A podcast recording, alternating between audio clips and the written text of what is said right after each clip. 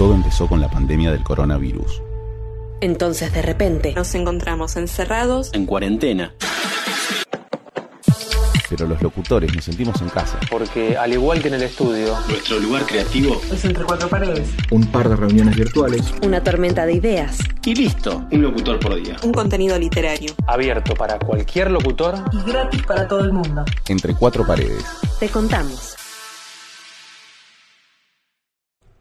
Mi amiga Colette solía decir, hace ya mucho tiempo, estamos entrando en la edad del nunca me había pasado. Y es así. Decimos, es curioso, nunca me había pasado. Me agaché a recoger un tenedor y se me trabaron cuatro vértebras de la columna.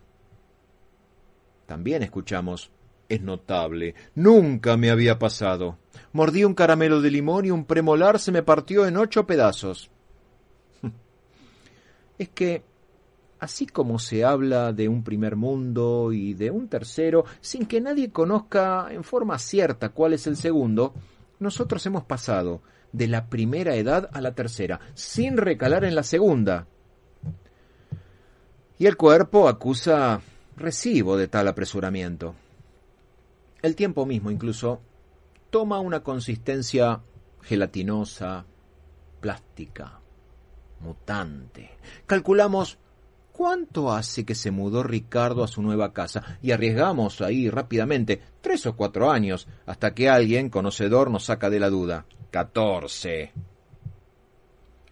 Suponemos, cuando nos encontramos con un amigo, ocasionalmente en la calle, tu pibe debe andar por los seis, siete años. Tiene diecinueve, nos contesta. ¡Vení, Tacho!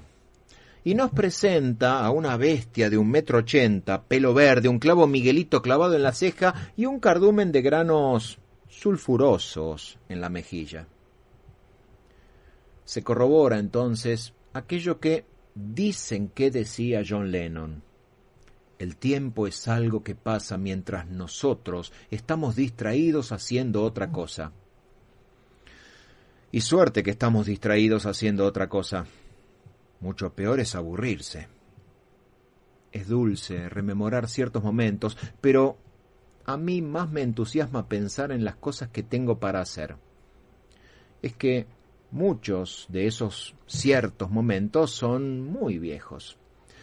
Y por lo tanto vale recordar el consejo dado por Javier Villafañe cuando alguien le preguntó cómo hacía para conservarse tan joven pasados los ochenta años, y el maestro respondió no me junto con viejos.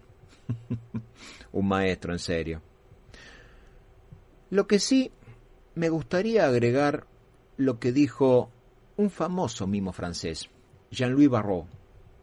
La edad madura es aquella en la que todavía se es joven, pero con mucho más esfuerzo. Entre cuatro paredes. Te contamos.